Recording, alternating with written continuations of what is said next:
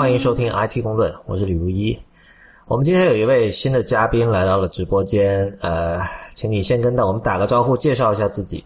哎，大家好，呃，我是向若辉，然后我叫 Shaq，就我一般在网上出现的名字都是 Shaq，然后我是一个怎么说呢，UI 设计师，然后转为产品设计师，对，这么一个角色。对，那就是我完了啊！对，这我呃，我大家好，我是 Real 啊。这里我再给大家补充介绍一下哈啊，若辉是之前就是我在知乎的同事，还是在知乎做这个就是 UI 设计，然后现在若辉是在一家叫做洋葱圈的公司做这个呃叫做什么 Lead Design 还是什么？对，算是 Director 吧。对对，然后哎，若辉，你要不给介大家介绍一下你现在做的事情是什么吧？呃，我们现在做的东西吗？对。我们现在做一个移动体育社区，就实际上你可以理解它是一个嗯，就为移动端而出生的体育社区。就你知道我们现在所有的体育方面的东西，你耳耳熟能详的就虎扑，那它是一个传统 BBS，但是这方面呃移动方面需求越来越强，所以我们现在准备做一个用新机制来完成一个老的需求，对，就做一个移动端体育社区。我们现在有 iOS 端和 Android 端。可能就大家最熟悉的呃向日辉的作品是呃知乎的 iOS 客户端对吧？呃对吧？是是的。呃对，那个那个那个客户端的第一个版本是向日辉做的整个的 UI 设计，然后后来他在知乎呃就如他刚才所说，他转了那个产品设计师嘛，所以他对于这个产品上也也有就是也做了很多贡献这样的。那今天请向若辉来呢，是我们会在节目的后半段去呃比较详细的讨论一下关于设计师应该如何面对，就是你知道我们知道现在 iPhone 有四种屏幕嘛，新的这个 iPhone 六和六加两种，还有旧的四 S 那种三点五寸和五和五 S 的那个四寸。然后在这种状况下，就是很最近也有很多设计师在在讨论会以后会怎么办，就是不是这个真的让 iOS 上的界面设计也陷入了像就是 Android 长久以来的那种地狱般的状态，还是说其实还好？然后对啊，呃，会我们觉得找一个设计师来聊会比较比较更加的。更加有这个针对性吧。不过一开始我们先谈一下别的事情哈。然后呃，我觉得我们的听众应该呃更新还是比较积极的哈。所以呃这两天就是其实从前天开始，我们已经看到呃第三方 App 纷纷都更新了。呃，Real，我不知道你有没有注意到，就这次很奇特，就是呃就是在那个 iOS 八正式上线那天，就十七号前天的时候。几十个的第三方 App，就是就是像排着队一样的，就在出现在你的那个 App Store 那个 Updates 里面，然后每一个的它的那个更新日志全都是一定是有说啊，增加了 iOS 八的支持什么这样。以前好像没有出现这样的情况，就是这么时间卡的这么准，就刚好在上线那一天啊，你知道吧？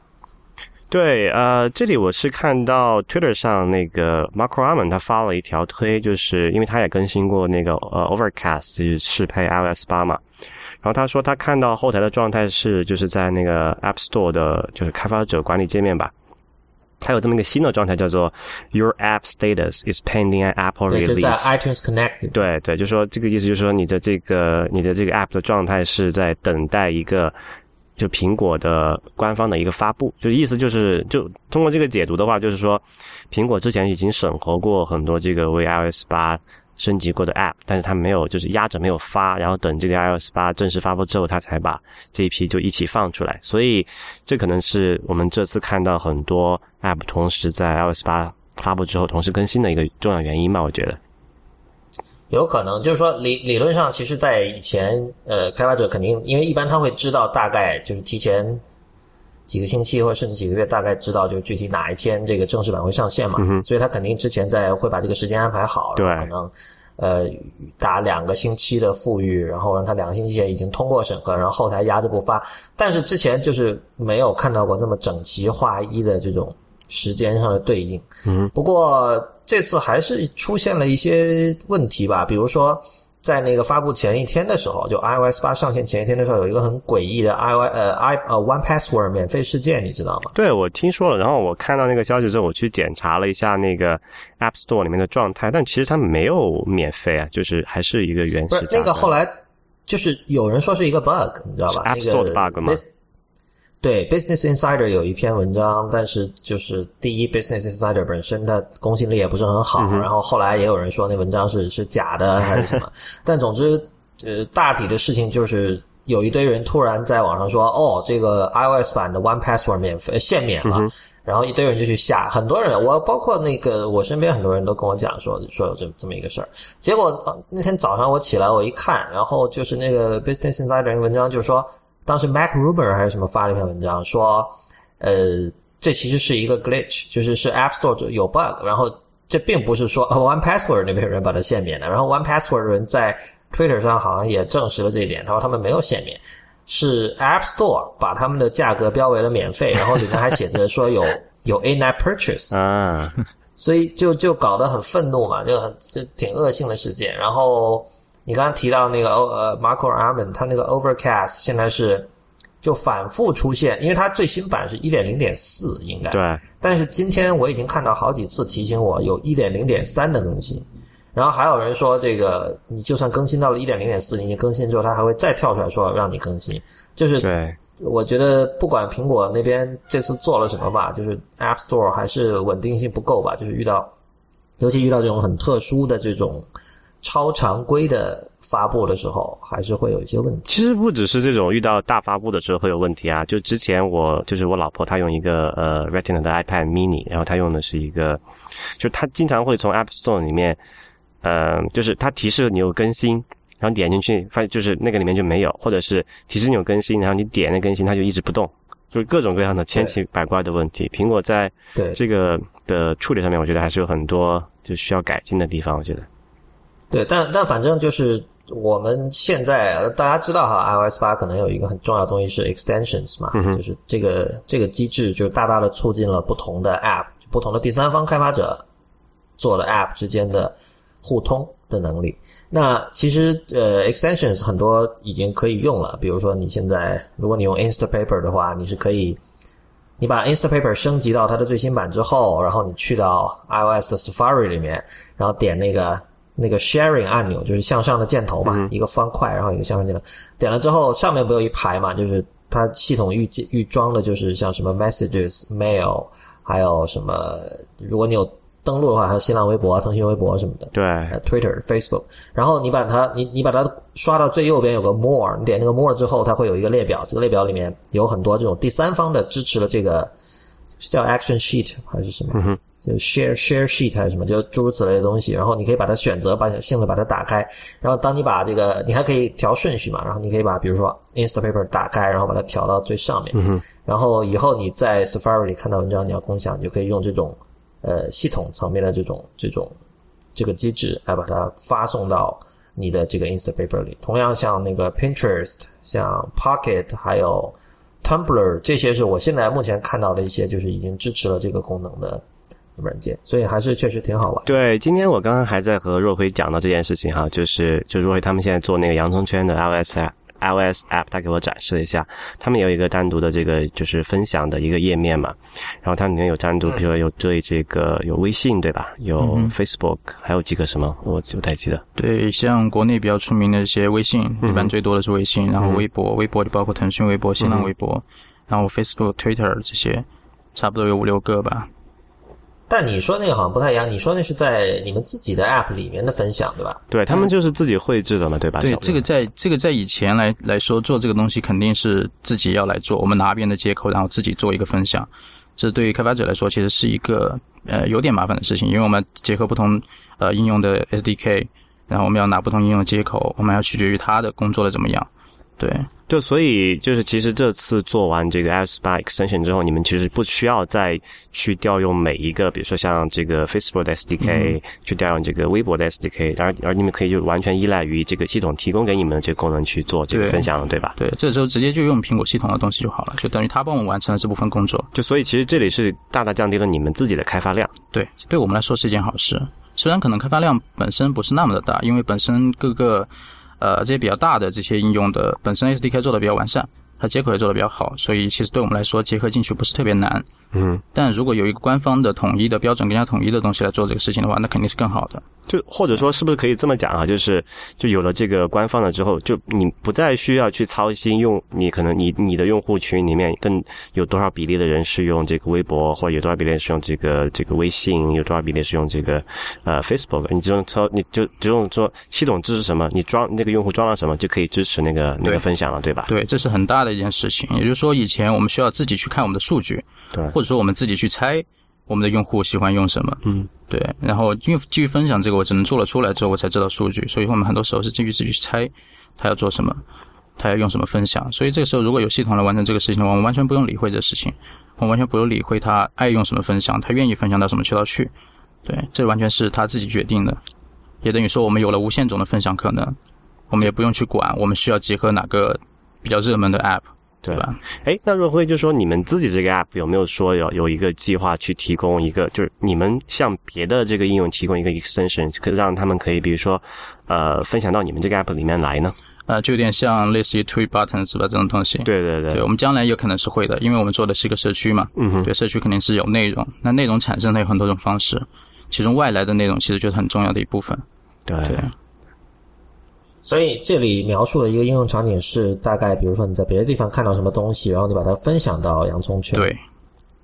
，OK，对，这个这个更像我刚才一开始描述那种状态，因为我刚才描述其实是，比如说 Instapaper 和 Safari 之间的互通。嗯哼，对，它它就是一个就就是双向嘛，两个过程，一个是分享出去，一个是让别人分享进来嘛。对，对对对。啊，所以所以你们其实还是就是看的比较前的哈，就是之前已经已经在做这种呃跟 iOS 八相关的一些一些功能。嗯，呃，还有一个那个像 One One Password 那个 extension，你们有没有去留意？就是比如说像 Real 和我这种用 复杂密码的人，如果是在手机上，比如登录你们的那个那个 App 里面登录我们的账号，呃，现在我就得跳到那个 One Password 去，然后我先要输入一个很长的 One Password 的 Master Password，然后去把它拷贝出来。但是如果用了那个，如果支持了 One Password 的 extension 的话，你可以直接在这种第三方 App 里，就像就像你在那个 Mac 上用 One Password 一样，就直接填进去了。最近有好几个都好几个 App 第三方 App 都支持 Touch ID 了，就是用了那个 Touch ID 的 API。呃，一个是 Amazon 的官方 App，就是支付那个地方吗？呃，因为我我是 iPhone 五，所以我我没有、啊你没有那个没办法测这个功能。对，呃，具体是哪里我不知道。它是是好像是登录吧，不是支付。它支付是 One Click 嘛，亚马逊是 One 对对对，所以它是登录的时候。然后 One Password 有，然后还有什么？就不记得。就我比较关心，比如像国内的，像这个微信的支付啊，还有像那个，比如这支付宝的支付，他们现在已经升级了吗？哦，是吗？支付宝我不知道，我就是问，我就在问你嘛。哦，我不知道，呃，现啊不，现在肯定没升级，就是我们现在说话的这个时间点。啊其实我我我跟大家还是交代一下，我们这期节目周五大家才能听到，但是我们录音的时间是周三，所以我我所谓说话的时间点就是周三，也就是十七号 iOS 八刚刚上线。就是说，观众朋呃，这个听众朋友们，你们可能听到的时候，比如说这个微信和和这个呃支付宝，它可能就已经更新支持可以用这个指纹支付了，不用再输那个一长串密码。就因为在这个，特别是像这个，现在有很多人用微信打车然后支付嘛，还是一个问题，就 是也可能会别人看到你那个输入那个是六位还是八位的一个一个支付密码嘛，六位。六位，六位对吧？所以就是还是不是特别安全的一件事情。嗯那个你们俩应该说一下为什么？因为因为因为你们俩应该跟我在这方面是同一种人哈，就肯定是想第一时间更新的，所以为什么你们到现在还没有更新成功？这我觉得对这个事情是比较尴尬，嗯就是因为就我们回，就是你告诉我说可以更新的时候，我们就来更新嘛。但是，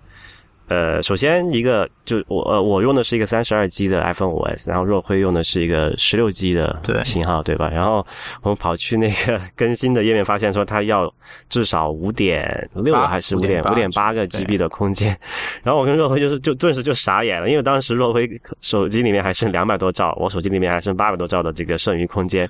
然后我还好，因为我可以把，因为我是一个三十二 G 型号嘛，我把我的什么照片啊、视频腾出来之后，还能腾出一点，我还删了一些这个 Podcast 的音频文件，腾出了大概六个 G 的空间，然后就升级了。若辉就是完全没有办法了，对，吧？因为我我使用 iPhone，我比较少使用本地的一些储存。对我都是使用一些云服务，所以其实我一开始在以前我一直都选用十六 G 的 iPhone，因为我觉得这样已经够了。但是后来我发现这种 云端升升级越来越强大，然后它每一次升级包都要几个 G 的一个空间，所以我现在开始发现好像不太够了，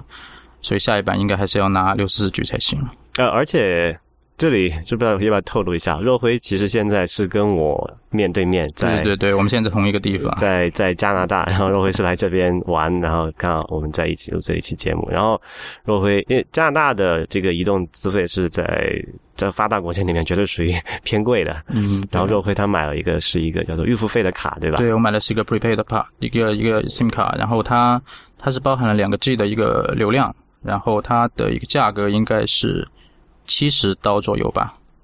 我忘了具体了，七十刀左右，七七十加币，对对，七十加元，对，所所以就是有这么就是就本来还有我自己在加拿大用的一些这种就是自费套餐的话，它给的流量的包其实也不是特别多，然后就如果像若辉这样完全是通过走云端的话，这个流量是这会很惨，对，很贵。哎，你们那边比如说两 G 这样超出之后是限速还是干脆就不让用了？是另外给钱。哦，哇，这个这个这是跟中国一样哦，对，预付费的不是，对，预付费的它不是，它就好像超过应该就停了吧？在美国，它就超过之后就变成那个呃二 G 的，就普通的非常慢的一个速度。OK，但在加拿大我不还不知道，我现在还没用完，应该。对，就这起码我可以讲，我是我是那种就是每月付费的那种后付费用户嘛，然后超出的话，它是按照一个比如每。有这个不同资费套餐有不同的规定的，但比如说可以按每兆呃是多少十几，可能十五几一分五还是十五分吧，然后也可以说每一百兆多少多少十几块钱二十块钱这样子来收。但是不管怎么讲，整个来说，它还觉得是属于这个移动通信的相对蛮荒的一个地方。嗯嗯，所以呃，好吧，那个 iOS 八的事情我们之后会慢慢的讲，因为那个肯定这个。以后会在很多期节目里都会提及到这个事儿哈。我们讲一下今天的两个主题，一个是据说 Retina iMac 有希望了哦。啊，对这个事情，就是我可以主要讲一下哈，就是之前大概是就是这个月初还是上个月末吧，戴尔发了一款二十七寸的一个。一个 iMac 的，呃，不是一个不是 iMac，就是二十七寸的一个五 K 的屏幕。然后五 K 是个什么概念呢？就是它的像素是，就实际的像素是五千一百二十乘以二千八百八十。这个就是刚好是这个苹果的二十七寸的 iMac 的那个叫做是二五六零乘以一四四零的，就是两倍版本嘛，就是 Retina 版本。然后这个为什么提到这样一件事情呢？就之前我们在跟我刚才跟若辉聊这件事情，因为他是做这个图形设计的嘛。就若辉他是其实很希望有这么一个大屏幕的 Retina 的呃这个屏幕来做的。但如果你现在可以给就是给听众朋友解释一下，为什么你觉得需要你需要一个这么好的屏幕来做设计吗？嗯，这个问题呢，实际上在以前一代 iPhone 甚至一直到三代 iPhone 之间呢，它我们的我们做设计看到的屏幕的像素点跟呃。跟手机上的像素点是一致的，就是我们是同样的分辨率。然后到后来，呃，手机上的像素点越来越密集，这样子的话就代表我们我们还是用以前的像素点的屏幕来做设计，这样就代表我们做的东西必须越来越大，我们需要画的图越来越大，有可能是一个屏幕甚至只能放下一个 Retina iPad 的一个界面的一个角，对，这样是一个很大的问题，对。对对对，好像像基本上你如果没有二十七寸的，就没有办法把 Retina iPad。二零四八乘一五三六完整的显示是吧？二十七寸都不能显示。OK，所以所以在这就是在这个 Retina 的这个呃，就是 iMac 屏幕出现之前，你们现在做设计就做那个这个 iPad 版的话，你们是怎么做呢？要经常缩放吗？还是经常缩放？就是很痛苦。对，这会是一个哇，这个哇，这个真是。很糟糕的体验。对对对，对于设计师我很难掌握全局。当然，它嗯大概能够显示完了。对于现在目前来说，暂时能够用。但是如果当当这个新的 iPhone 六 Plus 出来之后，我可能这个就是一个非常恐怖的体验。我觉得啊，对，因为看上一期我呃前一期吧，我们已经讲了那个 iPhone 六，它 iPhone 六加的那个就是大的那款手机的。它是按照一个三倍的方式来渲染的嘛，对吧？嗯，对。所以它对这个，如果你要展示就一比一的展示那个像素，它是需要更多的这个像素点。对，就是你们现在的普通的，就是非 Retina 的二十二十七寸的屏幕是已经没有办法展示完了。对，那是肯定没法展示完的。OK，呃呃，anyway，刚才说回这个这个屏幕本身吧，就是。然后戴尔出了这么一款呃五 K 的，就我们叫做五 K 的显这个显示器，呃，然后它价格还算是可以接受吧，现在售价是两千五百美元，在美国的价格是这样子。然后，但是它有个比较麻烦的事情，就是要驱动这么一个屏幕所需要的这个这个通讯的带宽是比较高的。当然，有人算了一下，大概是需要两条这个叫做 Thunderbolt Two，也就是那个 DisplayPort 的那种。这线同时接入，才能够满足在这么一台屏幕上用一个六十赫兹的刷新率去显示这个真彩色这么一个一个状况。那么这就意味着说，市面上能够驱动这么一台屏幕的 Mac 电脑就只有 i 就只有那个 Mac Pro 才可以了。啊，也就是说，若辉。你可以回去要求你们这个老板，我们可以设备升级了，可以升级。每个设计师配一台 Mac Pro，然后再配两个这个这个 戴尔的五 K 的屏幕哈，因为那个 Mac Pro 后面有六个这个 Thunderbolt 接口嘛，就用掉四个来驱动两块屏幕。对，哎，那个它这里我因为以前一直大家是说四 K 的嘛，对，四 K 四 K 五 K 四 K 有区别吗？对，四 K 是这样，四 K 是就是我们今天讲那个幺零八零 P 嘛，幺零八零 P 就是一九二零乘以幺零八零个像素点，然后它的 Retina 版本就是三呃三八四零乘以二幺六零这么多像素点嘛，然后三八四零就是差不多是差不多是将近四千个像素点，所以我们是四 K 的屏幕，但是这里的挑战就在于那个二十七寸的 iMac 所使用的屏幕，它是一个。高于幺零八零 P 的屏，它是一个幺四四零 P 的屏，所以如果它在一个 Retina 的话，它就是一个五 K 的屏了。所以，所以你你看到这个新闻，你想到的是就是基本的这种面板材料已经到位了，也就意味着没有什么，就是至少在这个硬的条件上没有什么阻止这个苹果出。Retina 的 iMac 了，对，有几个方面吧。就首先一个是这个面板有了，然后戴尔能够以两千五百刀的价格能够把它拿到市面上来卖，那么说明就是我们可以大致的认为它的成本可能是在两千刀以下或者是左右吧。呃，然后这个是一个就是这整个面板价格已经确定了，然后就说这个呃软件吧，就是在 Yosemite。呃，至少是那个 Mavericks 里面其实已经有了，就是可以，呃，在 Mac 的屏就是 Desktop 的情况下，通过外接显示器，你也可以用到那个 High DPI 的模式嘛，就是呃清晰的就用 Retina，然后图片呢就是用那个相应的渲染方式。现在唯一缺的就是这个，就刚才讲的那个带宽不够，现在只有那个 Mac Pro 才可以，Mac Mac Pro 才可以驱动它。呃，那么如果苹果想把这个东西发布出去了，那显然不可能要求所有人都去买一个 Mac Pro 嘛，因为毕竟那个是非常一个贵的电脑设备。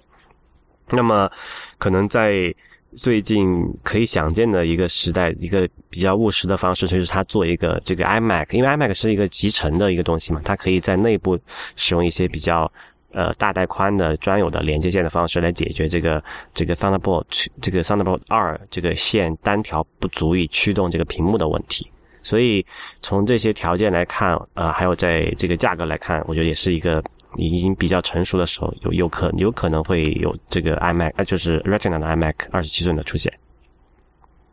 哎，说到这个，我插一个小插曲啊，就是上一期，呃，把前一期播出了之后，那个有一个 Twitter 上有一个叫 at 呃王成的全拼六七八的一个朋友，他给我们发了一条信息，他说 Real 在 IT 公论里面说。呃，Retina 的 MacBook Pro 用缩放模式，肉眼看不出来区别，实在不客观。我认为缩放模式的这个这这个模式明显不如二 X 二叉模式的更那么锐利。然后他说，我估计 iPhone 六加的显示效果堪忧。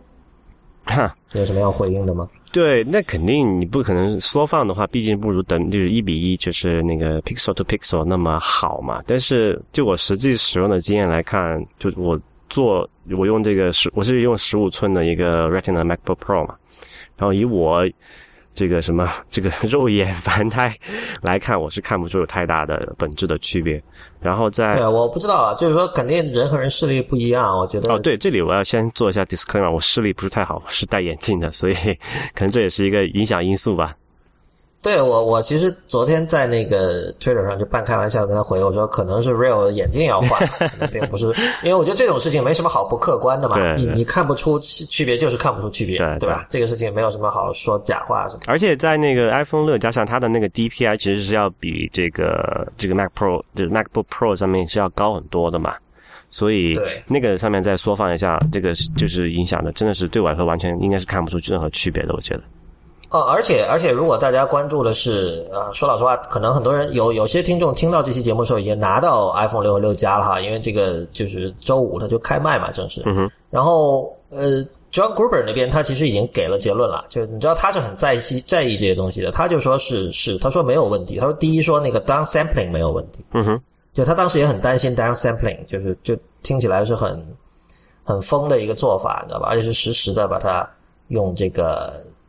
用一天就是用更少的像素显示更多的像素的东西。对对。但是他说那个完全没有问题，而且他说他说六加是第一个他用肉眼无论就是离得多近都看不出像素点的一个屏幕。不过我觉得第一哈，Gruber 的视力也好不到哪里去，这个他毕竟也是一个多少四五十四十多了，对，快五十的人。对，呃，没有快五十吧？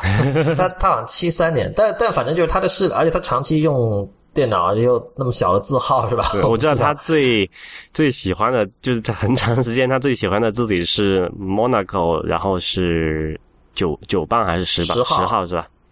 对，就非常小的一个字号，而且他自己那个网站用的那个也是非常小的一个字号嘛。嗯，也是十号的 Vadana 还是十二号？十吧，应该是对。反正反正就是按照他的说法，就我我对于他对于这种屏幕这种效果的说法还是比较信赖的哈，就是应该是没有什么问题。iPhone 六。好，那那个关于 Retina 的话，Retina iMac 的话，那个若辉还有什么要补充的吗？呃，我这边只能希望它快点出来，已经迫不及待要用。哎，所以你你们现在是怎么？你现在就是生活在地狱里是吧？等于呃，不能算地狱吧？就说我在现在的这个工作上还能 OK。对，没有，我就说，当你比如说要针对 Retina iPad 做设计的时候，如果你你刚才说老老要拖来拖去的嘛，嗯，对，地狱是指这个，对对对。其实他们还不错啦，他们公司还是什么配的二十七寸，二十七寸的屏幕。真正用二十七的设计师并不是特别多。就二十七寸这个还能够 handle，但是像如果是二十四啊或者二十一啊那种，就那种幺零八幺零八零 P 对，那估计就会真的是地狱了。嗯，他们是真点地狱。呃，行吧，那我们我们来谈一下设计吧。就是要不若辉，你跟我们讲，你你有看那个发布会吗？我知道你最近一个月在旅行，嗯哼，所以所以你有看那个 iPhone 六的发布会吗？呃，我有看。所以你你看完第一感觉是什么？呃，我看完第一感觉是，当然和所有设计师一样了，就是这个屏幕多了这么多，就是这最最简单直接的一个反应。屏幕多了这么多，我们怎么办？对。后来你仔细一想，其实呃，很多因为很多人就开始拿 Android 来做比较嘛，就说嗯，苹果也多了这么多分辨率，你也要做这么多套图，那你和 Android 有什么区别？但实际上我发现，其实苹果它做的事情还是比较聪明的，就实际上我们增加的成本并不是太多。对，在我看来。也就是说，呃，说具体一点，嗯，以前我们做，就比如说从 iPhone 三 GS 到四到 iPhone 四的一个跳跃的时候，我们是做了直接增加了一倍，长宽各增加一倍。那这时候我们处理起来也是很简单，就乘以二，就我们把大屏幕乘以把小屏幕乘以二，就变成了大屏幕，一一对应就行了，对吧？就苹果它自己本身也有一些可以自动对应的东西，你可以甚至可以不用做，直接给你拉，其实也是一一对应的。但实际上，嗯，到了五之后，它也是很聪明的做法，就我宽不变，我长变了，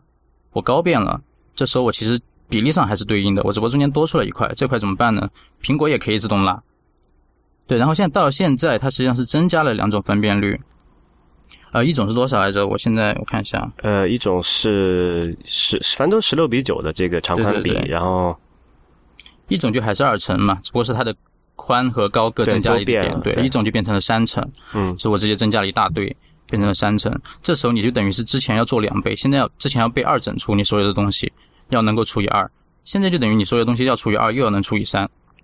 啊，对，所以这里若辉，你可能要给听众朋友解释一下，我们之前也在讨论这个问题，就是在这个三倍这种模式出来之前，你们做图的时候，比如说你们可以去做一个，就是按两倍的那个像素点来画，然后对一一倍的就只用除以二就可以得到一个缩小成四分之一面积的那个图嘛，对吧？对。然后你刚才讲这个，如果你要有现在有两有一倍、两倍、三倍这三种模式的话，你肯定要选一个，就是让它能够乘起来，就是六倍的情况下才能画，对吧？对。这个时候就是。就你那天给我解释的，我不知道你这么理解可不可以？就因为我是一个外行哈，我就我这么理解，可能听众朋友能看能不能懂？就是这个是也估估计也是同样的理解方式。就是说，以前你们画两倍像素点，比如说你们画一个一百乘以一百像素东西，你可能画的是实际是两百乘以两百。对。但是你们现在要画成六百呃，就是六百乘以六百了。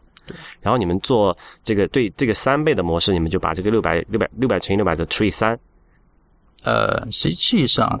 呃，这这个并不是说我们屏幕要多大，而是说我们这这个尺寸针对的是空间。嗯，就说呃，这个空间其实也就指你屏幕里面所显示的一个一个 bar 或者一个一个条一个工具条，一个一个一个 button 一个按钮一个图标的大小，这种空间的大小，它的一个尺寸。对我们所所有所所说的尺寸都指这种尺寸，空间的尺寸，它需要按照一个比例来进行缩小，它能够才能够按照同样的比例适应在另一个比较小的屏幕上面。就比如说我用三层的屏幕的东西，嗯哼。我要能够除以三，又能够除以二，这时候我就可能同同时适应一和二和三。对对对，所以就是六倍现在是你们的一个比较理想的一个方案，对吧？嗯，就实际上做做任何图都是按照最大的那一块来做。就比如说做界面，嗯，如果 iPhone 出了最大的，比如说三层的屏幕，那我们以后做界面肯定是从三层开始做。但是三层的话，你们除以二是除不进，就是是一个三层只是一个，只是一个，它并不是一个具体的数字嘛。三层对。我们落实到具体的数字上是要能够被这些整除，但三层这个东西指的只是我最大的那一块，它并不是一个具体的数字。OK，对，所所以就是还是刚才那讲法，就是你们要按这每就是那那种一二三倍去除，都要得到一个整数的结果。对对对，所以现在是六倍的方式。但实际上说这个好像在在讨论数学问题一样，那实际上就是呃，所以说很多设计师都希望他你干脆不直接上四倍好了，这样子我就很简单了嘛，对吧？我不用再去算你要。就直接倍增嘛？对，直接倍增就好了。对对。就现在只不过是你做的时候需要嗯，算多一点算数。对对。然后这会有一些问题，但其实苹果它不会让一条产品线上，呃，同时存在的一条产品线太多。也就是说，你这个屏幕不会变成像安卓的五种、六种，我不不会变成七种。嗯哼。对，就像现在其实一倍的图已经可以不用用了。就是说，那你们这个怎么去适配一倍的屏幕呢？如果不做一倍的图？呃。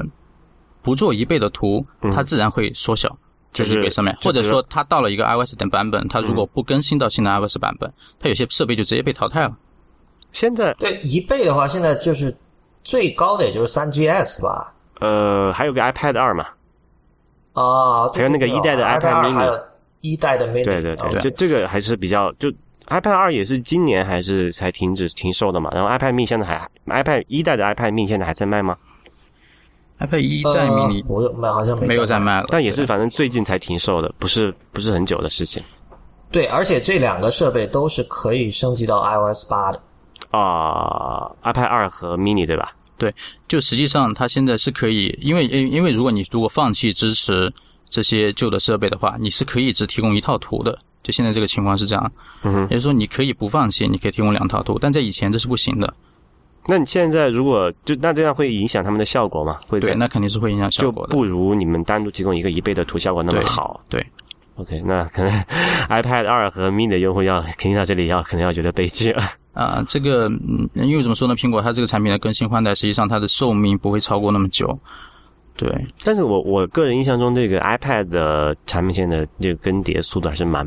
长的，嗯，但毕竟做 iPhone 的应用和做 iPad 的应用，实际上它毕竟还是两个东西嘛，还是两个区域嘛。OK，对。所以你们那个 App 是有 iPad 版的？啊，我们暂时还没有。OK，对。实际上，如果要增加支持 iPad 的话，实际上是一种成本的增加，那是肯定的。那那刚才讲有一个这个有你们要不支持一倍，就提供两倍。现在如果那个 i iPhone 六加它出三倍的话，你们要单独支持吗？那是需要单独支持。现在以后以后就提供两倍和三倍的图，对吧？对。OK。哎，说到这个，其实有一个话题可以讨论哈，就是。呃，看今年 WWDC 有一个关于这种就是所谓 adaptive，就是适应式的这种设计，就基本上可以说是他把那个 responsive design 的这个概念，因为那本来是 web design 的一个概念嘛，他把它搬到了这种 app 的设计上面。好像苹果是在鼓励设计师说，你不要再去想一个 App 究竟是 iPad 版还是 iPhone 版了。因为我我比如说若辉，我就问你了，假假设你们现在只有 iPhone 版，然后以现在的状况，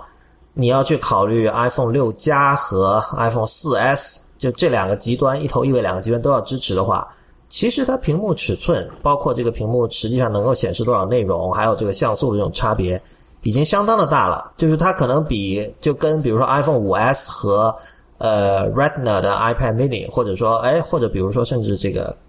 幺幺零二四乘七六八就 favorite 的 iPad mini 比起来，你可以看成这两两个是有可比性的嘛？嗯，所以那是不是说这个时候我们也没有必要说什么 iPad 版了？因为就算我按照传统定义上我不考虑 iPad 版，我要去支持 iPhone 四 S 和 iPhone 六加，它这个区别已经很大了。所以呃，至少我我苹我觉得这一点很明显，就是苹果是在这个在 UI 设计上，它鼓励你，它比如说 iOS 六开始它就有了那个 Auto Layout 的工具吧，然后 iOS 八的话它。呃，在今年的 WWDC 的一些这种 session 里面，他也特地提到说，你要用他们是有一个叫这个 constraints 的工具的这个概念嘛，基本上是说你是用这种数学的方法来描述各个元素之间的相对位置，然后这样的话呢，它无论你的屏幕是什么样的朝向，然后无论你的屏幕是多大，它都可以比较好的去去去适应它。对对，其实这也是我之前一直呃。一直一直一直坚持的一个设计方向，也就是说，呃，实际上现在的设计它并不会太，就包括像从 iOS 七开始，苹果所坚持的一种设计风格，其实也是在为未来多分辨率做考虑。也就是说，其实我很多情况下，我一，呃，所谓的支持一套分辨率，并没有太大成本，可能里面里面仅仅是包含了一些呃，我需要用位图来实现的一些一些图标，所有的界面可能都是呃不需要用。用到图片来实现的，就如果不需要用到图片来实现，那这个东西它就没有成本了。实际上，就这里的意思，其实是说你们整个这个 UI 是可以有一定的这个延展性的，对吧？对，非常大的。就比如说这个两个图标之间的间隙是可以自动调配的。对对对。那就比如说一个一个一个 bar 的颜色，一个 bar 的透明度这些东西，它是可以用数值用数值来设置的，它是不需要用图片来实现的。就包括可能可能现在比较麻烦的是一些游戏 UI。那些游戏 UI 可能它会呃需要全部需要用图片图来实现一些东西，但是游戏 UI 呃它本身属于另一个范畴，它和我们本身做一些啊可以交互类的软件的这这方面 UI 是有所不同的。对你说到游戏，我就记得那个前两天我在北京跟一个游戏公司是国外的一家就是很有名的游戏公司的北京区的负责人嘛，跟他聊天就说我说啊现在 iPhone 多了这么多尺寸，你们是不是又崩溃了？然后他说啊，那就还好。他说我们毕竟是从 feature phone 时代就开始做的了，对。然后我就跟他说，我说你是真正是从地狱走过来的男人。哎，游戏好像跟这个 app 还不太一样哈。比如据我所知，很多游戏都是支持一个是叫做可变分辨率的吧？嗯，其实游戏 UI 它的做法跟一般的应用的 UI 不太一样。就游戏它很多需要呃一些原画，比如说一些图标都是画上去的，一些全部都是手绘风格的这种东西。它实际上它的原图就已经非常的大了。对，它一般会是一个多大的尺寸呢？嗯，就可能说我做一个图标，它是五十乘五十的，可能我画它的时候是五百乘五百，甚至更大八百乘八百这样来画。然后当我需要一个五十尺实际尺寸的图标的时候，我会把八百缩成五十。对，这才这样子能够达到对，这样子对游戏来说，它能够达到一个比较好的一个精细的一个效果。对，OK，对，然后对于多屏幕的适应也可以更加好。但我觉得这里有另外一个问题哈，就是你刚才讲的其实更多是说这个，比如说一个按钮会不会虚这样的事儿，对吧？但是其实这里有个比例的问题。前两天那个刘伟就是 New Way 那个界面设计师，他在知乎上跟别人讨论这次的这个新的 iPhone 的设计的问题的时候，他就提到，就他他当时给了三张图，他自己做了一个例子，就是那是一个。很典型的一个个人用户的 profile 页面，对吧？它上面有一个顶上是有一个圆形的它的头像，然后左右两边两个按钮，下面有什么用户个人信息什么的。然后他一开始就尝试把那那个图就等比放大，放大到 iPhone 六和六加的尺寸。然后他就说这个看起来很不对。他指的这个不对就是说，因为屏幕的这个大小不一样，就是你直接那么缩放的话呢，就是。比如说你在大的版本里会觉得头像更小还是怎么样，或者说按钮更小，那个时候还是要手动调整一下。然后他接下来他给出了一个手动调整之后的版本，那看起来比例就和谐的多。这种问题，我觉得这个遇到这种情况，就是还是需要去单独的再做一套的吧？呃，对对对，对，我不知道，呃，我没有看过刘伟他具体的回答是怎么样，但实际上这就是 UI 里面的一个问题。你针对不同的尺寸，像以前我们就直接是针对 iPhone 或者 iPad 这两东西，我就没法用同样的布局、同样的格式让它去做适应，对吧？所以它在不同大小的屏幕上，你个人看上去具体的感官也是不同的。一个头像该大还是该小，它在小屏幕上该大还是该小是不同的。这个是涉及到这个两种，比如说这个，因为 iPhone 的屏幕相对小，而且它比例是这么一个对十六比九，对对然后 iPad 更大，它是一个四比三，这样的话它有一个结构的问题，对吧？对，所以实际上，就如果我仅仅是说 iPhone 来说，它就是手机的话，我其实用比例，它的呃，它最好的情况下，当然是我为每一种分辨率去做一个不同的数值，做不同的位置变化。但实际上，它如果完全按照这种等比来缩放的话，它的效果不会特别差我觉得就是等比缩放这四个字就一直就是不靠谱的。啊，因为它不等比，对吧？对，实际上，对对对，对对对，就任何任何东西的，因为最最简单的例子我们都知道，就是那个字体嘛。嗯，字体的话，你如果直接把一个大字号就直接，你知道以前签字时代，你可能每个字号都是一套不同的签。对对对数字时代有时候有人就想了，就就偷懒，我就直接把它那个大字号缩小，然后这个时候很多字母的那个比例都是会有问题，还有粗细什么的，那都是需要你微调的。所以这个确实就是以前我们老说 content is not scalable。就确实，这种好的东西你，你要去把它直接这样所谓的等比缩放啊，想用机器来来想偷懒，想用机器来干一些你应该干的活，最终肯定品质是会有牺牲的。嗯，对，是的，对，所以说最好的情况你是要针对它去做，因为本身像从 iPhone 四到 iPhone 五这个变化，它并不，它屏幕就不成比例了，它屏幕本身就不是比例，就不是等比变大，对，它实际上 iPhone 五是变长了，它并没有变宽，但实际上这种时候就到造成一种问题，你没法等比缩放。首先，你已经没法等比缩放了，那其实你等比缩放出来的效果肯定就更加的不好。所以其实那个时候反而是不需要等比缩放，你只需要把它这个一个，比如说那个内容区域的对可展现的部分变大就可以了，对。那么这次有这个四点七寸，它等于是比例就是长宽都就比例是没变，十六比九还没没变，但是这个长宽都扩了，然后还有一个更大的这个五点五寸的话，那么就作为一个设计师，这个特别是这个产品那个产产品和 UI 上面从这个角度来讲的话，你们会倾向于采用哪种方式来做呢？呃，我们更加倾向于是针对每一种屏幕去做相应的适配。这种适配，这样这样说可能比较呃比较泛啊，就说我可能在有些情况下它的比例是对的，嗯哼，我可能在某些情况下，比如说刚才刘伟他举的例子，一个头像和两个 button 之间，可能它的比例就不会不对，看起来，嗯哼，对。实际上你针对每一种屏幕去做一套，它成本也不会很高。就像我说的，苹果它不会让同一条。太多的产品留在同一条线上，对，所以我们哪怕每次要去做适应调整，仅仅针对 iOS 来说的话，嗯我们可能最多做三套甚至四套，嗯，这样子其实也就 OK 了。就所以现在我们看一下的话，有就是在接下来的一年的时间内，市面上主流的比例就是一个是这个四寸的嘛，嗯，是十六比九，然后四点七寸也十六比九，然后是这个五点五寸也是十六比九，但是这个是可以，如果你如果不做任何适配的话，就等比缩放嘛。然后呃，然后就是 iPad 那个是四比三那个尺寸的，那可能要做一个完全不同的一个界面排布，对吧？但现在有个比较有意思的情况，就是那个五点五寸的 iPhone 六加，它可以横过来，它有一个特别的模式。就这个你们有没有思考过是一个什么样的做法呢？嗯，禁止横屏。禁禁止对啊，这个比较因为其实呃呃，其实如果要做适配，肯定话横屏是完全不是不一样的。嗯，横屏和竖屏的操作体验是完全不一样的。对，如果你需要增加一套适配的话，那就是等于增加一套布局方式。嗯实际上呃，它的图片资源什么的是不需要更换的，但实际上你要增加一套新的布局的方式。嗯哼，对，如果要支持的话，那肯定是要新增的。我刚刚说说禁止横屏，开玩笑。嗯，对。所以，所以，呃，刚刚你说的是一个比较简单粗暴的方式啊。但我在网上看到有些人可能在提倡说，呃，有没有这么一种可能，就是把这个在这个 i 就是 iPad 六不是 iPhone 六加就横屏的模式下，能不能说它把它当成一个就是像 iPad 那种设备来做一个比较就是大的一个适配的界面来做呢？嗯，这当然也是可以的。嗯对啊，当然是可以的。对，这你可以针对每一种它的操作场景、每一种屏幕来做最适合它的设计。对对，这当然这是成本最高的，但是它也是效果最好的。对对，因为现在我们看到苹果官方它提插在至至少在这个就是 iPhone 六发布会上展示的，像这个它自己那个邮件那个用就是 Mail 的 App，然后它会横过来之后，就因为你在这个 iPhone 上横过来的话，它还是一个就有简单邮件列表嘛。嗯，对。但是如果你是这个 iPhone 六加，你横过来，它会是有一个左边会有一个邮件的这么一个列表，然后这边会有就右边会有一个栏是这个邮件的正文，这跟比较类似于在 iPad 上那种体验嘛。包括像日历那个软件也是有一类似的这种界面的处理。刚才你讲这个，就等于是要在刚才我们讲那四呃两种比例。然后各种，一共有五种尺尺寸的屏幕上面做适配，然后再横过来的话，等于是又又翻番了，对吧？对，呃，你不一定是翻番，就有可能有某一些屏幕它并不适合横屏操作，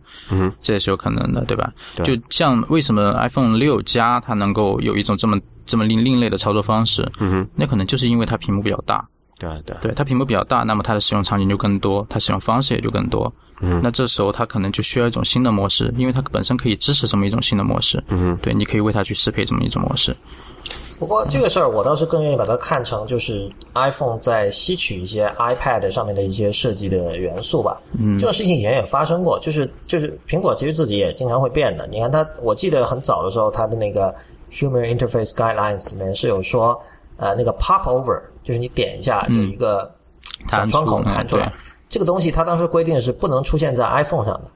然后后来我们看到苹果自己出的那个 iWork，就 Pages、Keynote 和那个 Numbers，它的 iPhone 版自己用了 Pop Over。它有那个那个字典那个功能也是有 Pop Over 效果。对啊，对，不，但是最初我我记得非常清楚，最初一定是有那条的。嗯哼。所以所以这个其实就是我看到的，我印象中最早的一个就是 iPhone 吸取了，就是它取直接借用了。iPad iPad 的一个设计元素，因为因为以前他们的那个那个 guidelines 里面的这个逻辑是这样的，就是说小 iPhone 屏幕小嘛，你 pop over 一个本身也不小了，一下就把后面东西都挡住了，所以他觉得你应该是，比如说你要，与其说弹一个东西出来，你不如把整个屏幕推到右边，是吧？然后你 pop over 里面的东西用整个另一个 view 来显示，但是后来反正他们自己也也变了，所以这个，我我觉得这个倒比较。直截了当了，像 iPhone 六加这种情况，当它横过来的时候，显然就是它的水平的这个像素，呃，水平的视觉空间非常的多嘛。嗯，你你不用就是浪费了，我觉得就是这样。对，其实这个就很简单，就是我多了一种屏幕，那就多了一种玩法。对我，我我我的以前的 guideline 可能是为针针对于 以前九六零、六四零这种屏幕来做的。那后来我如果增加了这么大的分辨率，那我肯定需要一套新的规则。这其实。呃，这其实也是正确的，对我觉得。对，这里有一个问题，就是就这个 iPad 就 iPhone 六加这么一个设备的出现啊，其实是在某种程度上是连打通了 iPhone 和这个 iPad 屏幕这么一个这个一个割裂的一个状态嘛，就等于它在。刚好取两者之间，那么有没有另外一种可能，就是说以后，比如采用采用这个 flexible layout 之后，就不会再区分所谓的这个 iPhone app 或者是这个 iPad app，而是说会出现对，这就是我之前说的嘛。对，universal 的一个 app，对，然后只是靠靠靠设计师自己去选择支持哪些比例的组合，然后再去做这件事情。就这就像网页一样，我们实际上是根据它的屏幕尺寸来决定我们怎么样布局。对，就它并不是一个分裂的东西，因为它本身就应该是同一个东西。对，它不应该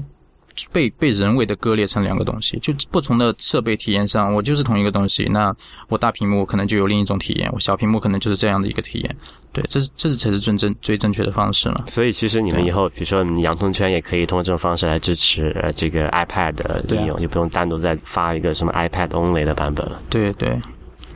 但是我跟你讲，你刚才提到网页，我觉得可以引引到我刚才之前一直想说的一个事情。我昨天，因为我现在在给那个好奇心日报写那设计词典嘛，昨天我就就又在写这个所谓就弹性设计 （responsive design） 的事情。因为这次这个这个 iPhone 六出了嘛，我就说你我我们刚才谈论的其实都是容器的问题，就是我们谈论都是 UI 啊、什么 bar 啊、按钮啊这些东西，它是。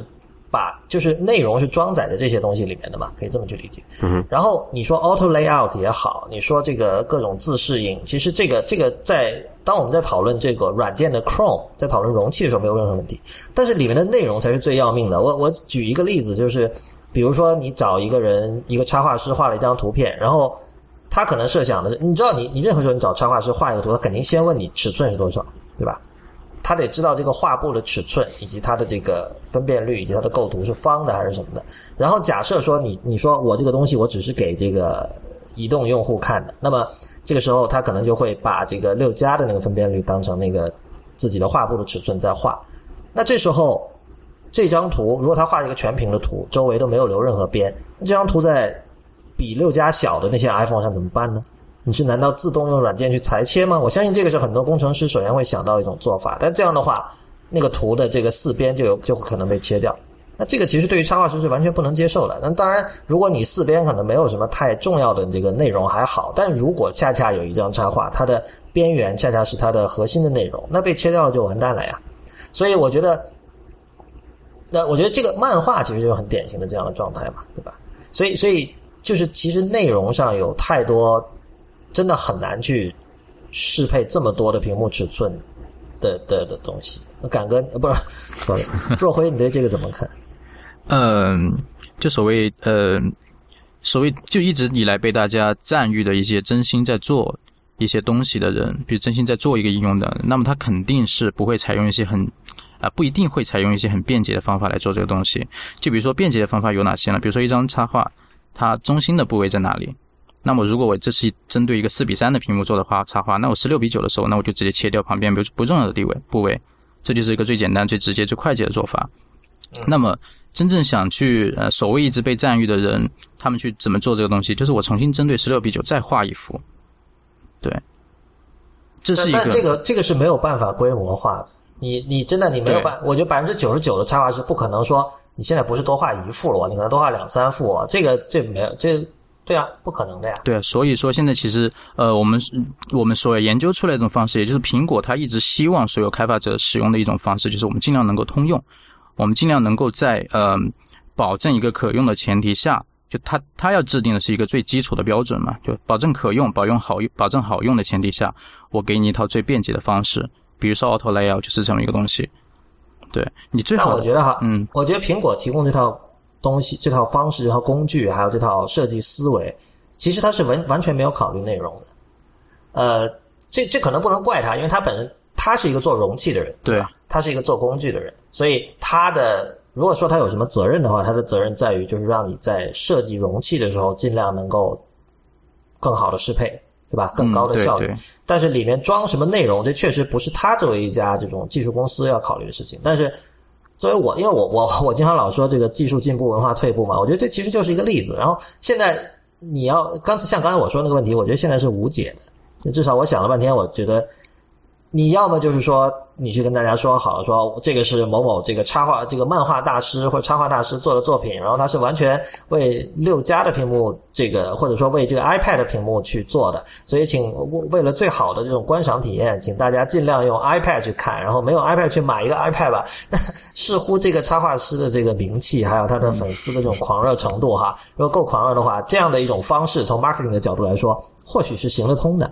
但是有。太多的情况就是行不通的，你到时候就会有人来说，哦，你什么意思啊？你歧视我们这些还在用 iPhone 五 S 的人吗？为什么你画这些这个都我在我的设备上看就能看不到全貌呢？是吧？一定会有这样的情况。对啊，就所以说，嗯，我们除非愿意花很高的成本去为每一种屏幕，就也就也说没为每每一个容器去做一套最适应它的东西，那除此之除此以外，我觉得是暂时这个问题是无解的，而我能想象到的方式也是。呃，我能想象到的一呃的的的未来也是无解的，就是无非就是缩放、旋转，然后裁剪。不过我觉得哈，就假设刚才若辉你说的那个前提能够成立，就是大家有无限的资源，我可以给每个每个每个设备画一套。我觉得这个从美学上说仍然是不对的，就是。一个作品它有自己的最佳的形态，至少是在那个艺术家或者在那个创作者脑中的他认为的最佳的形态。比如说，我觉得这个形态就是应该是十六比九，那它就不应该是一个比如说这个四比三的构图，或者说方甚至是方构图，对吧？嗯，我同样的形态，我我凭什么我要我要？这你等于说你每幅画我要做多个版本，但是这不是的嘛？这有的画就是就是那样，就是那样的一个比例。在他看来才是最好的。嗯嗯，所以这个这个问题还其实是挺古怪。我现在觉得倒是我宁愿这个，与其就是与其说你刚才讲的说他给每个设备画一个特殊的版本，我倒是宁愿上下左右有黑边了。就比如说我有一个最好的版本，但是我看的时候我要把它缩到屏幕中间，对吧？如果是比如说他为针对 iPhone 五画了一幅画，假设，然后我在六加上我可能就它小小的一块在中间，我觉得至少它的比例、它的 proportion 是有有保留下来。其实说到这里，有一个就是我们日常中都会遇到的一个例子啊，就是呃 Lawrence，我不在你没有留意到，你每次在国内可能航班还不是这种，还不是特别多。就如果你经常飞，比如北美的话，会飞这些国际航班，就是还有国内一些新的航那个飞机型号的话，它会有一个这个叫什么航班娱乐系统，对吧？然后你在上面看电影的话，你会留意到它，它会很多电影他会提前给你一个一个一个注释，就说，呃，就是哦，对对对对，这这个内容是为这个屏幕修剪过的。这个修剪什么意思呢？就要么可能是它，比如因为我们一个常规电影可能是十六比九吧，对吧？它可能会把这个两边的裁掉，就只留中间大概是一个四比三或者是多少一个，因为航班那个屏幕它通常不是一个宽屏的东西嘛。对所以它会提示你这样的把它裁剪掉，或者是把就是直接就缩放，就白就黑就上下那个黑框会比较多一点，或者是窄一点怎么样？但一般我看的方案还是用通过裁剪来实现的。这就和以前的高清电高清电视和四比三的传统电视是一样的对。对对对对而且也有这个问题。而且现在就是包括是国内在普及这个叫呃数字电视嘛，对因为像这个我们知道数字电视它有一个有一个信源的问题，信源它可能是一个比如高清信源可能是十六比九的一个一个全屏的信号，但是很多这个呃老旧的电视或者是一些设备，它并不是那种十六比九比九的比例，它还是要通过一定的缩放或者是这个裁剪的方式来实现。然后你知道吗？这个 Lawrence 我不知道你有没有留意到，就在我呃就是在我家里哈，包括我岳父岳母家里，他们看这个电视的时候都有一种很奇怪的一个倾向，就是他们会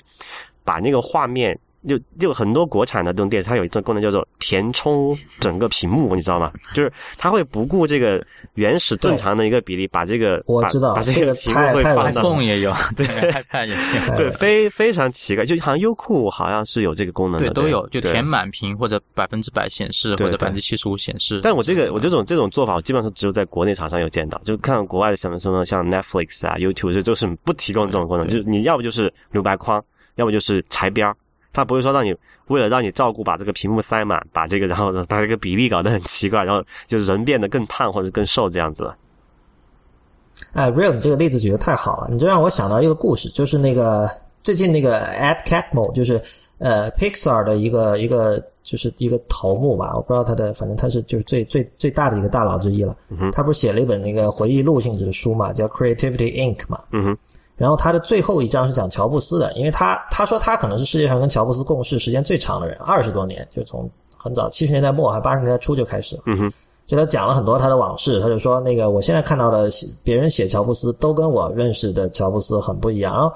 我就记得有这么一个例子，他是当时是说那个 Pixar 有一部片子，我忘了是什么了。然后他们那个市场部门和这个创作部门两边在争嘛，就是说究竟应该用什么样的比例来放这个片子。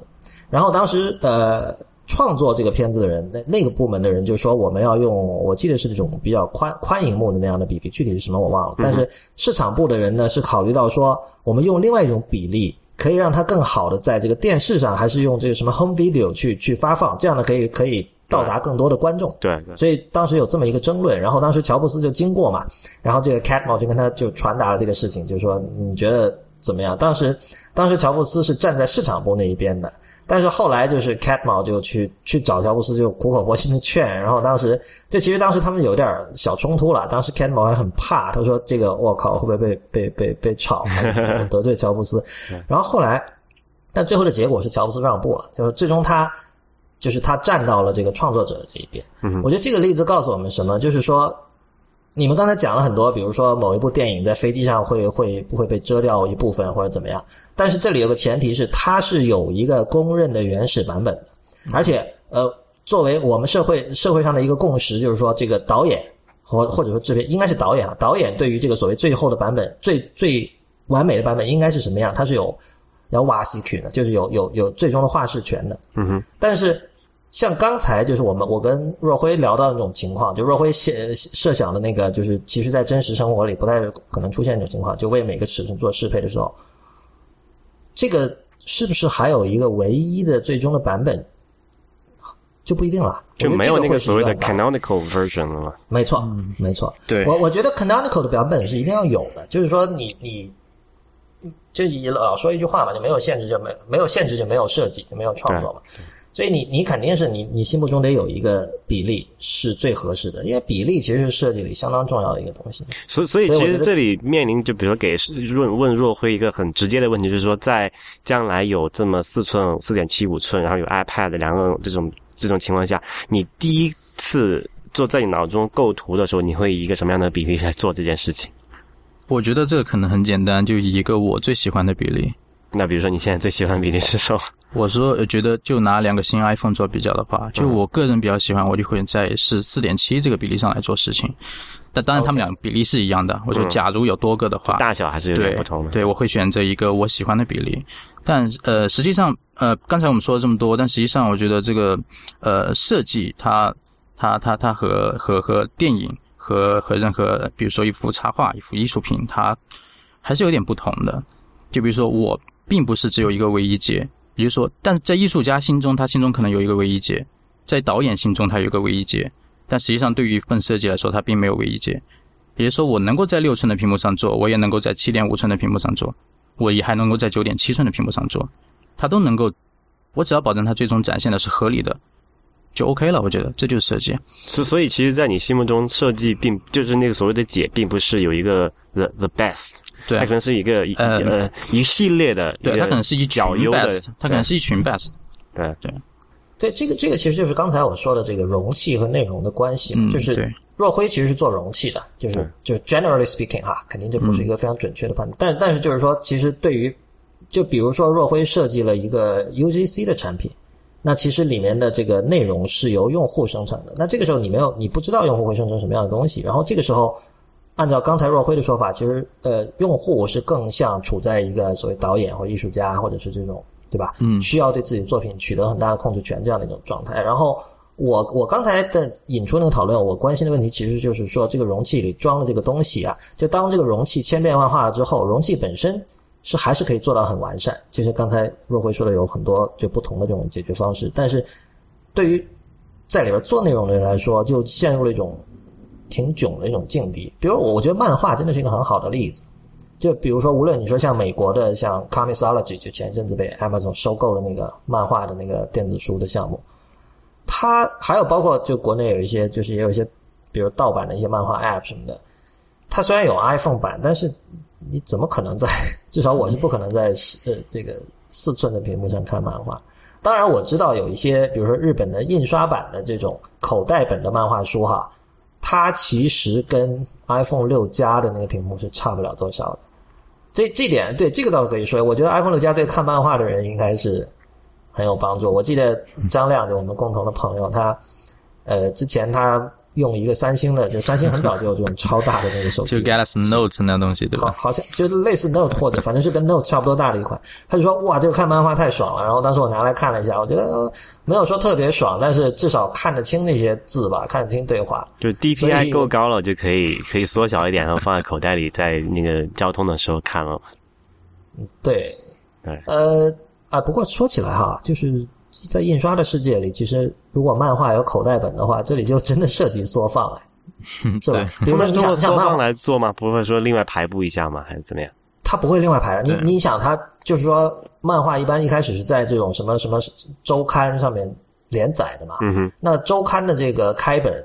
他们很多周刊可能没有，比如说像国内的像什么呃财经啊，就那种标准的尺寸，比那个尺寸稍微小一点点，但是还是相当大的，就是是比十寸的 iPad 都要大的。然后它发单行本的时候，尺寸就已经缩小了很多了。它的单行本其实比国内一般的平装本的那个幅面还要更小一点。但它是一个有行业标准的东西嘛？就大小来说。它应该是有的，对，但是我不知道具体的行业标准是什么。但是至少它就是因为首先印刷的精度很高嘛，对吧？印刷对于小字号、对于小幅面的容忍度很高，如果可以这么说的话。几千 DPI 呢？对对对，超 Super 就是什么 Retina HD HD Super Super Retina HD，然后所以所以它可以，但是它仍然有一个有一个极限嘛。我觉得它的下限。都是一个就是类似跟六加那么大的一个屏幕尺寸，所以像以前，那我们过去七年漫画迷是怎么过来的？你要如果在一代 iPhone 上三点五寸什么六四零乘三二零这种情况下看漫画，完全就是折磨。对，其实我个人来讲，我还是第有在那个就是叫什么第一代的 Retina 的 iPad 出来之后，我才正儿八经的在这个手就是这个电子设备上完整看过的几期漫画，才才就才才可以勉强可以接受嘛。对，我相信很多人都是这样的。对，其实我到现在哪怕是在 iPad Mini 上看漫画，我都会觉得，因为有大的，我肯定更愿意在大的上面看了。DPI 还是不太够的吧？呃，就是倒不是那个问题，就是嗯我是觉得跟眼球运动有关吧。小屏幕的话，你眼球运动的就比较少，然后眼睛容易干涩吧，因为那个泪水的分泌分泌不够嘛。你可以就你可以动手嘛，那左上下左右旋转的看。好吧，啊，那么非常感谢若辉今天加入我们 IT 公论哈。然后若辉，我们就是听众朋友可以在哪里找到你？比如说你的，你可以讲一下你的，就你如果你愿意的话哈，你可以讲一下你的这个什么微博账号啊、Twitter 账号之类的吗？就大家如果想在网上 stalk 你，有什么办法？对，我的微博账号就啊、我的微博账号，我想一想，我 微博账号中中文名嘛，因为它比较难去表述。微博账号就向若辉，呃，向是这个方向的向的向，然后若就是草字头一个右的那个若，辉就是一个王字旁一个军队的军，这个辉，对我就叫若辉。然后 Twitter 上面就叫 S S H E K 两个 S，S S H E K，对。然后我们会把就是若辉刚才公布的两个地址，还有包括他现在做的一个就是这个呃洋葱圈这个项目的连接放到我们的这期节目的那个 notes 里面，大家有兴趣的话可以去点击。是的，那呃，若辉今天非常感谢你来哈，就是你处在这种旅途的这个舟车劳顿之间，然后还有又一边倒时差，然后一边还跟我们来做节目。那对，今天有点不好意思，就是我其实一直一直这半个多月、大半个月都一直在旅行，我并没有太多的去，呃没有全副身心放在这个 iOS 八或者新出的这些适配这方面的细节上面，所以可能说的比较乱。大家有什么错误的话就指出就好了。对，等你之后呃有更多的这种实践经历，就嗯投、投入到这种工作之后，我们说不定可以再录一期，或对或者到时候你有更多的心得。嗯，没问题。那非常感谢各位听众今天收听我们的节目，呃，也欢迎大家在我们的社交网络关注我们。我们在新浪微博叫 IT 公论，公司的公，论点的论，在 Twitter、Instagram 还有微信公众账号都是叫 IT 公论的全拼。我们下期再见。